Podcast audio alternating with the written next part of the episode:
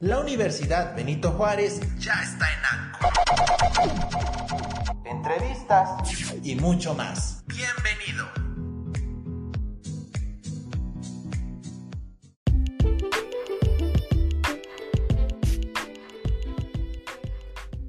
Hola, ¿qué tal? Muy buen día chicos.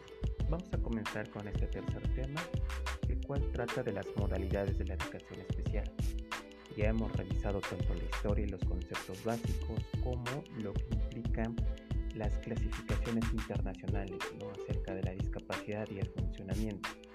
Ahora vamos a aterrizar lo que la educación especial realiza en nuestro país, realiza en México, ya que esta disciplina pues eh, trata eh, pues, la, la integración y la inclusión correcta de los menores a una escuela mediante tres tipos de servicios o modalidades. Lo que vamos a revisar el día de hoy eh, está basado en el libro que tienen en sus recursos, el llamado Orientaciones Generales para el Funcionamiento de los Servicios de la Educación Especial, que editó este, la Secretaría de Educación Pública. Así que pues ustedes, eh, si desean ampliar más lo que se está comentando y lo que se está mencionando en este espacio, pues les recomiendo, les recomiendo que puedan echarle un vistazo a este, a este libro. Pues vamos a comenzar. Es importante que hablemos que son tres tipos de servicios o modalidades de la educación especial.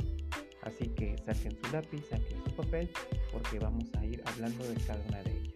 Primero, servicios de apoyo, los cuales traen consigo USAER y CAPET. En un momento vamos a hablar un poquito más acerca de ellos.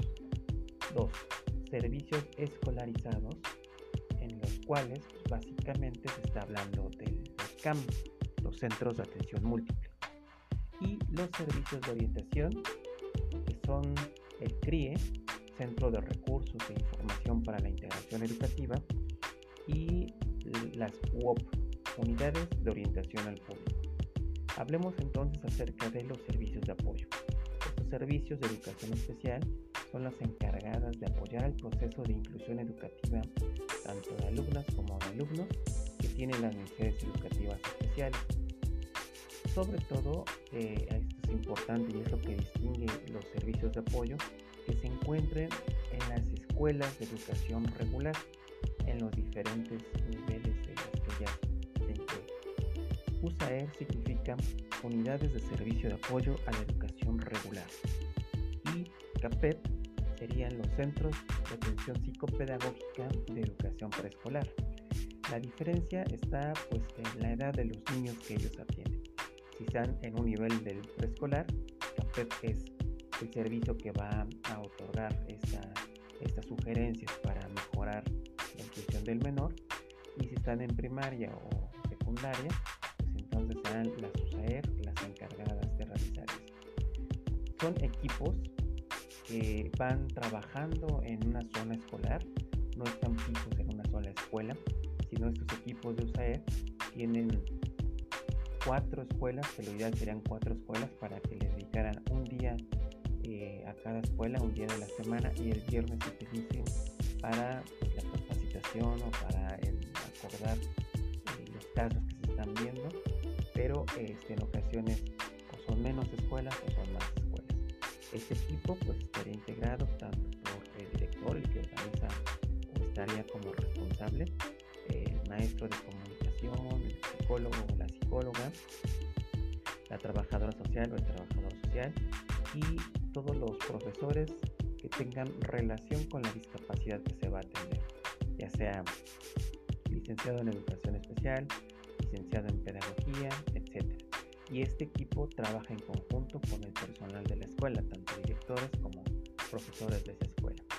Así que podríamos decir que no tienen una oficina fija, pero sí un espacio dedicado para poder trabajar con los menores, ya sea en educación inicial o en educación básica. Y es importante que tengan esa flexibilidad porque pues estas cuatro, cinco o tres escuelas con las que trabajen tendrían que, de acuerdo a la necesidad, dedicarle a lo mejor dos días a un chico o, este, no sé, una vez cada 15 días a otra escuela. Eh, hay tres etapas muy identificadas que se trabajan en USAER. Una es la parte exploratoria de poder conocer al grupo, de poder conocer al niño que se ha identificado con alguna necesidad educativa especial. Después hacer la parte de la evaluación, la intervención mediante entrevista y la evaluación psicopedagógica, de pruebas, etc. Después generan lo que este, pues, se, se, llama la, eh, la, la propuesta de adecuación curricular y posteriormente concluyen este servicio con la evaluación e identificación de cuáles han sido eh, los resultados de estas pruebas. Para la escuela, pues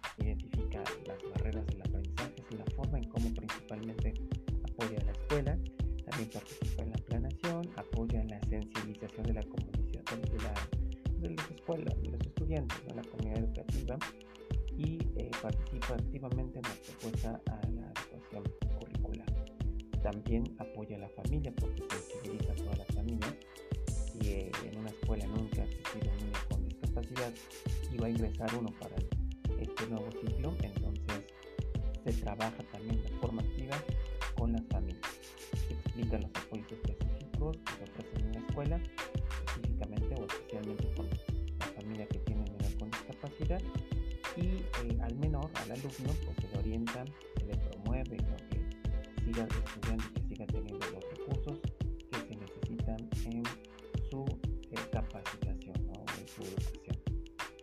Segundo punto, servicios escolarizados.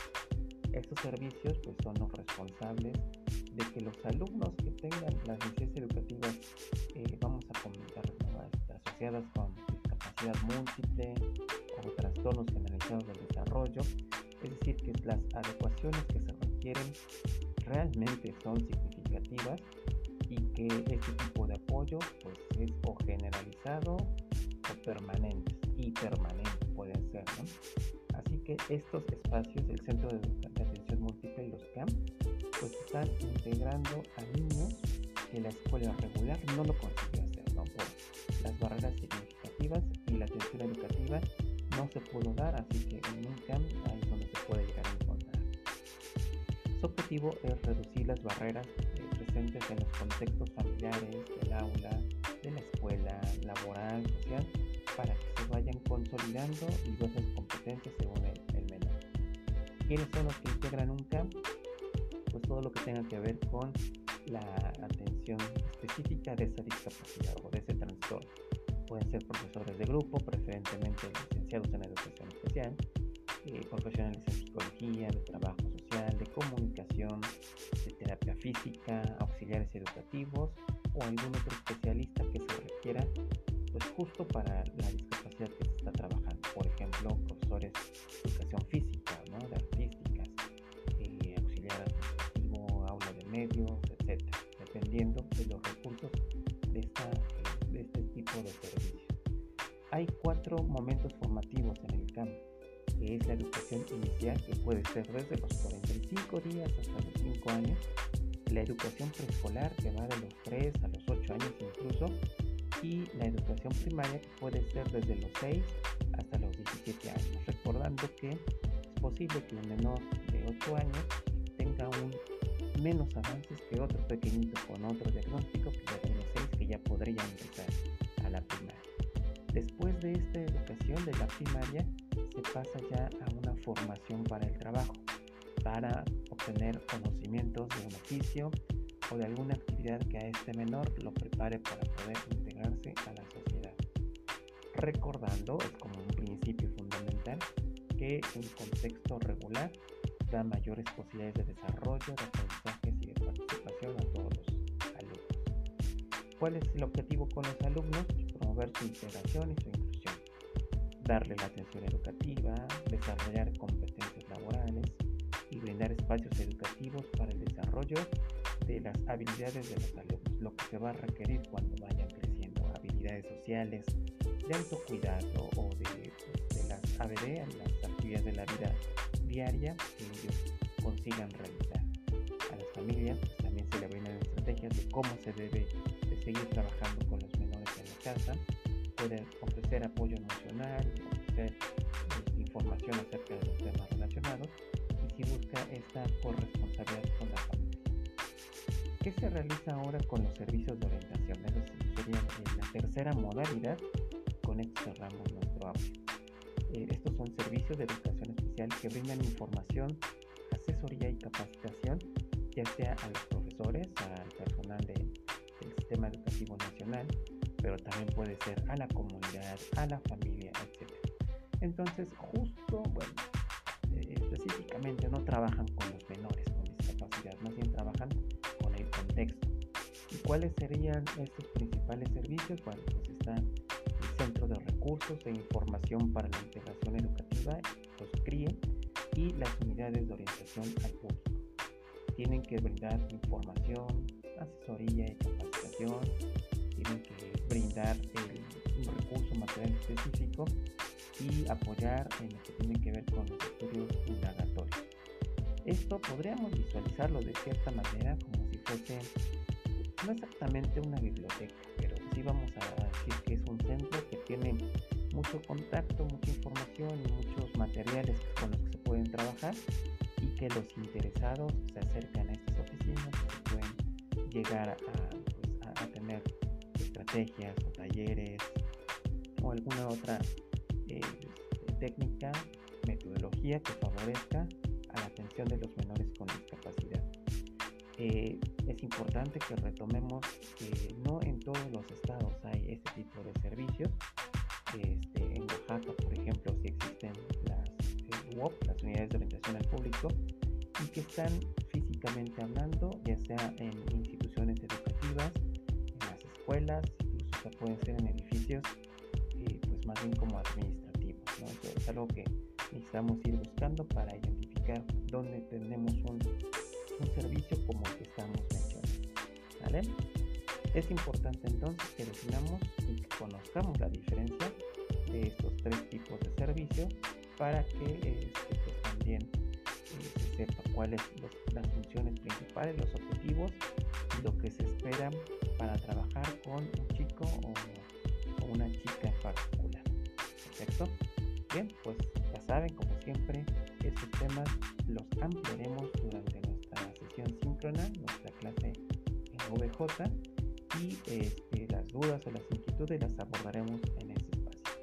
Muchísimas gracias y nos vemos pronto.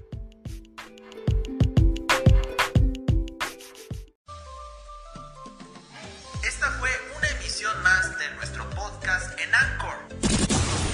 Universidad Benito Juárez presenta